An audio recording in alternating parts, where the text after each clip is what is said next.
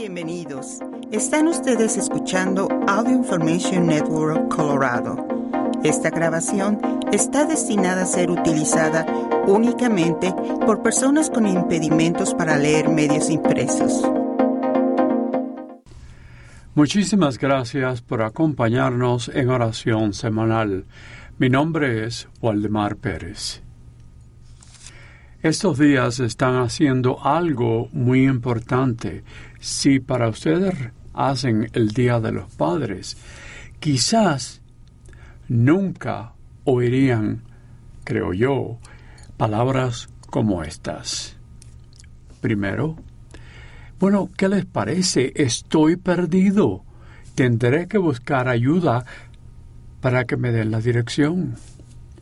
O segundo, tu madre y yo vamos este fin de semana a las montañas.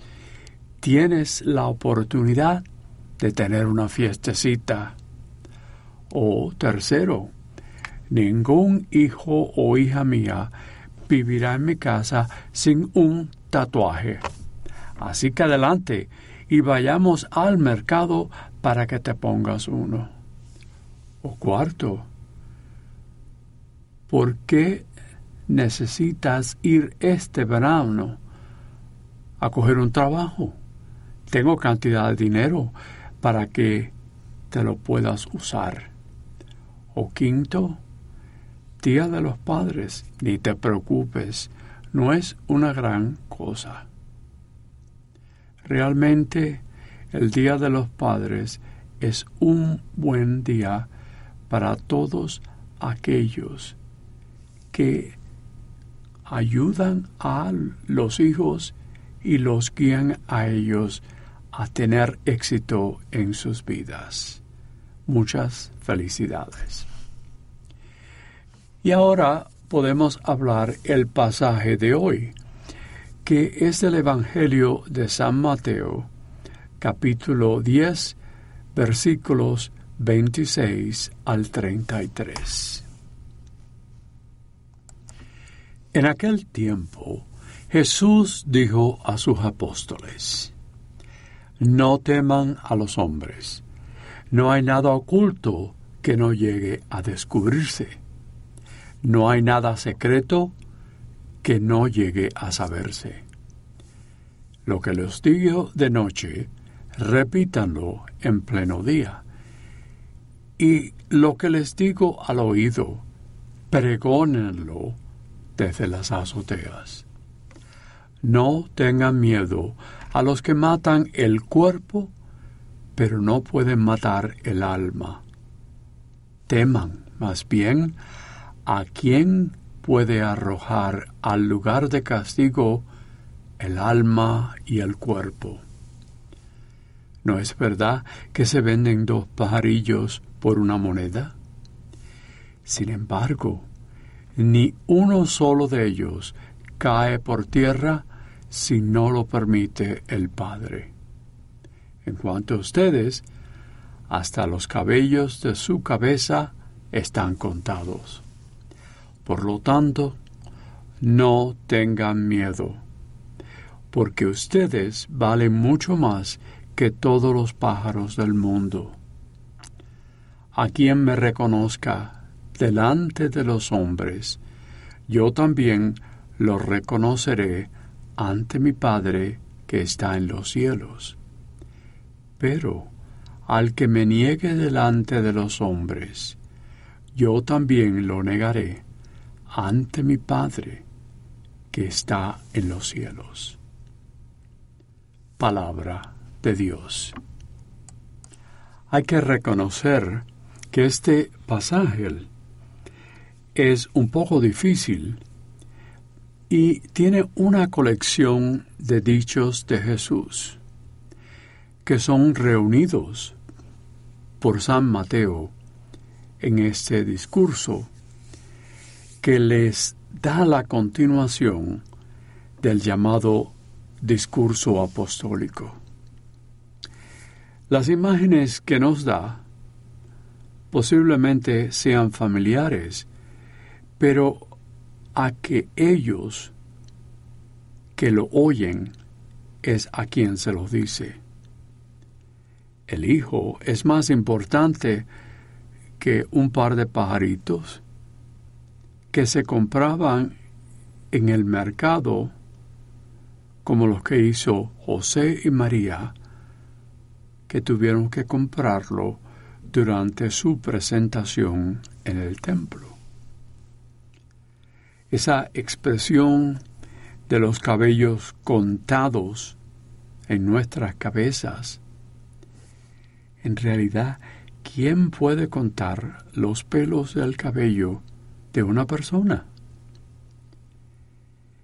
Quiere decir que este ejemplo es la cercanía de Dios en cada persona.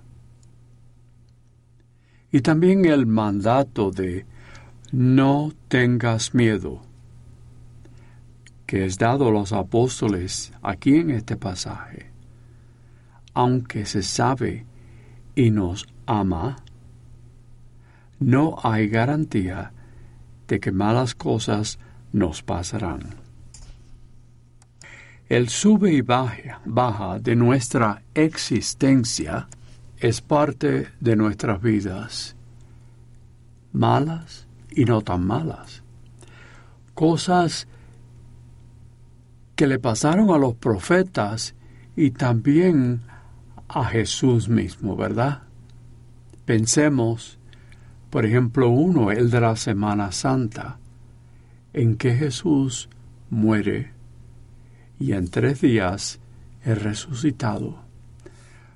No puede llegar a la resurrección a no ser que tuviera el día del Viernes Santo. Dios sabe y nos cuida y por eso nos dice, no tengas miedos. Dios está en control y hará que todo vuelva a lo que es bueno para aquellos que tienen fe en nuestro amoroso Dios. No tengas miedo. Muchas veces es más fácil decirlo que el hacerlo, ¿verdad? El miedo está contenido en nosotros y se nos aparece cuando nos sentimos amenazados. El miedo es parte de nuestra naturaleza. Sin él no existiríamos. Siglos atrás, nuestros ancestros no hubieran tenido la sensatez de escapar de los feroces animales que podrían matarlos, como los tigres, o irse de las serpientes que eran venenosas. Y ahora nosotros no nos moveríamos de fuera de carros y trocas que nos vieren a 50 millas por hora. En verdad, el miedo nos hace sobrevivir, el saber cómo pelear, el saber cómo huir. Pero a veces no tenemos control y nuestras vidas se llenan de ello, ese descontrolamiento. No importa si es real o imaginado. Estoy hablando del miedo. Pero la fe es la gran ayuda para poder tratar con ello. Aunque a veces su control es tan grande que hay necesidad de ser aconsejados o tener una medicina que realmente es necesaria. Lo que Jesús nos está diciendo de no tener miedo, no acerca de la reacción espontánea que nos encontramos cuando estamos amenazados. No, lo que nos dice es de no preocuparnos y tener confianza en Él. Ya que todo llegará a lo mejor para todos nosotros en un tiempo particular. No sabemos cuándo, pero pasará.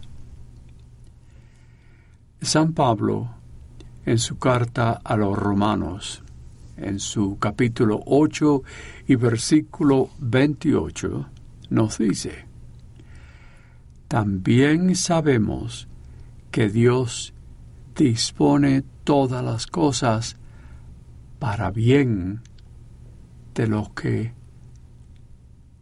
lo amen. Es una ayuda, ayuda constante cuando se nos aparece algo que nos ayudará a enfrentarla. En verdad es algo que nos confunde. No somos o sabemos de amar a Dios por ese miedo, ese temor que a veces no nos permita amarlo porque estamos, más preocupados con eso en vez de poner nuestra mente en nuestro Dios.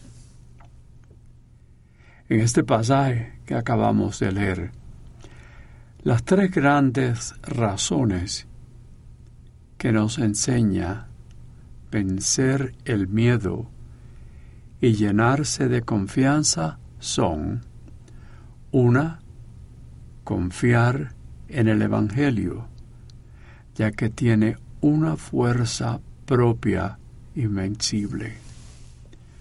Segunda, esa conciencia que quizás tenemos de que viviendo en que el reino nos llegará, cualquier riesgo, cualquier problema o cualquier pérdida, es absolutamente nada. Si la comparamos con esa totalidad, la plenitud de vivir en Dios. Y tercera, la presencia de Dios con su promesa y garantía y prometido, prometiendo en absoluto que nunca estaremos solos. Es por eso de estos ejemplos, estos dichos, para todos los que lo oyen. Aquí nos habla del testimonio que tendrán y determinará si ellos, nosotros, seremos conocidos, reconocidos como suyos, como de Dios, o si somos como extraños. Es por eso de vencer nuestros miedos y tengamos la valentía de seguir el Evangelio y demostrar un modelo de vida sin tener que intimidarnos, intimidarnos por los problemas que se nos aparezcan. Difícil. Hay que ver a Dios con temor, respeto y reverencia frecuentemente. Y así poder reducir nuestros miedos a cosas no buenas que se nos aparecen en nuestras vidas.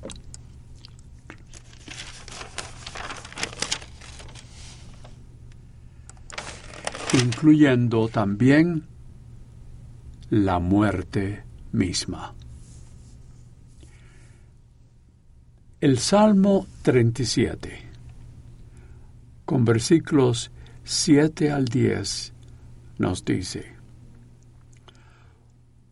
Como los altos cerros es tu justicia, tus juicios como los abismos. Tú eres el Salvador de todos nosotros. Oh Dios, qué valioso es tu amor. Todos tus hijos e hijas hayan abrigo a la sombra de tus alas. Amén, amén, aleluya. ¿Y ahora qué podemos rezar? Oraciones que siempre llegan a nuestro Dios. Bien, por nuestros líderes, que sean fortalecidos por su celo de renovar paz en nuestros corazones como miembros de nuestra nación roguemos al Señor. Por nuestros padres que nos dieron vida y amor para demostrar respeto hacia ese amor a Dios que es reflejado en nuestros hijos e hijas. Roguemos al Señor. y pedimos, como siempre, por el final de la pandemia. Que el Cristo resucitado nos lleve de la oscuridad, de la desesperación, y nos dé la esperanza de una nueva vida. Roguemos al Señor. por aquellos enfermos y todos los que sufren, para que puedan conocer el, el poder sanador de Jesucristo. Roguemos al Señor. Por los fallecidos, nuestros seres queridos, otros familiares y amigos, y otras personas que conocemos para que hayan sido recibidos al eterno banquete celestial de la vida eterna. Roguemos al Señor. Por los que pasan hambre en nuestro vecindario o algunas personas que conocemos y también en otros lugares, sin ni siquiera pan que lo sustenten, para que encuentren en nuestras comunidades personas generosas que los ayuden. Roguemos al Señor. Por todas las iglesias cristianas o no, alrededor del mundo para que puedan trabajar por la unidad. Y así un día todos nos sentemos juntos en la mesa del Señor. Roguemos al Señor por aquellos que buscan sabiduría y verdad con nuevo ardor. Roguemos al Señor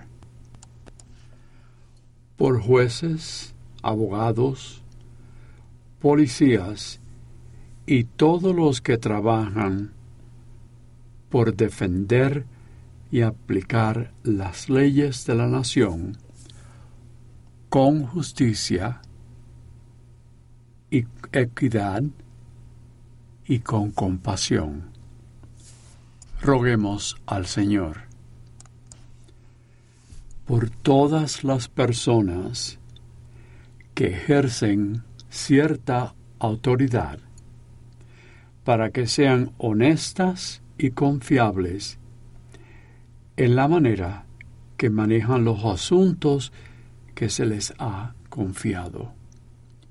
Roguemos al Señor. Y por nosotros, al oír estas palabras y este pasaje del Evangelio de San Mateo, roguemos al Señor. Dios de generosidad y amor, nos llamas a ser discípulos de tu Hijo Jesús y también ser corresponsales de todos tus dones. Abre nuestras mentes y corazones a ser más conscientes y agradecidos de tus incontables bendiciones. Transfórmanos por el poder de tu Espíritu a una vida de corresponsabilidad llevada por una oración llena de fe, de servicio al prójimo y de compartir con generosidad.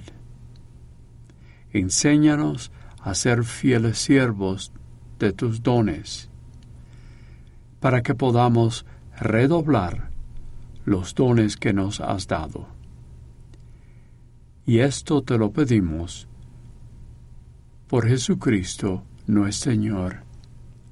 Amén.